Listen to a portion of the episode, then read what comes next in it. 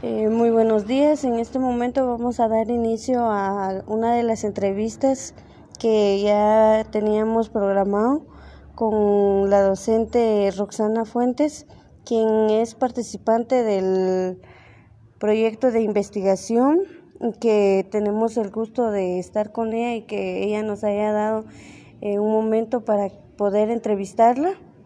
Em, es parte de la investigación y podríamos iniciar con una de las preguntas.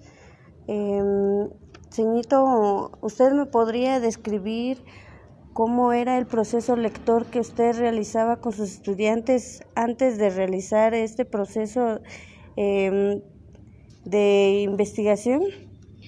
Bueno, en primer lugar, pues muy buenas tardes. Eh, conforme a la pregunta, pues fíjese que en relación a la lectura, pues nosotros en el establecimiento tenemos ya programado un horario específico para leer.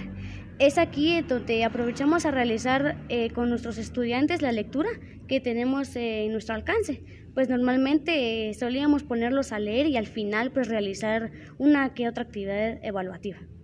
De acuerdo a lo que usted nos comenta, señor, eh, ahora cuénteme cuál ha sido su experiencia después de eh, estos talleres que hemos venido realizando. Que, cuéntenos cuál es su experiencia.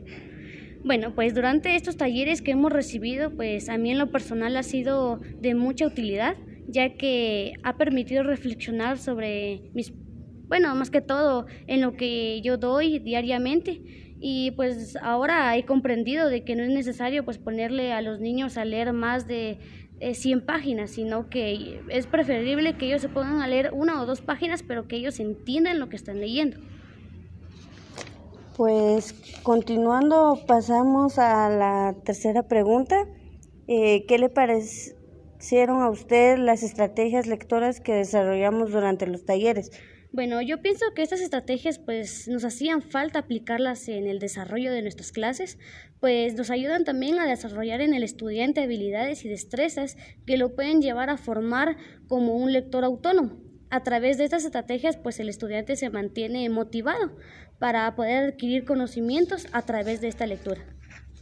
Mm, muy bien, entonces eh, así seguidamente le podría hacer la pregunta sobre cuál es la reacción de los estudiantes ahora con la aplicación de estas estrategias en su aula.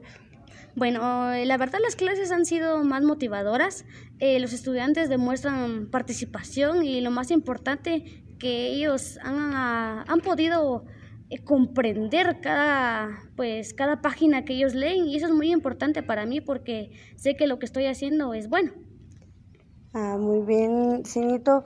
Para culminar tenemos la última pregunta y usted nos podría compartir eh, que usted usted cree que al igual que ustedes como participantes, verdad, del proyecto que se hace, se ha desarrollado ¿Otros docentes deben conocer y aplicar esas estrategias lectoras?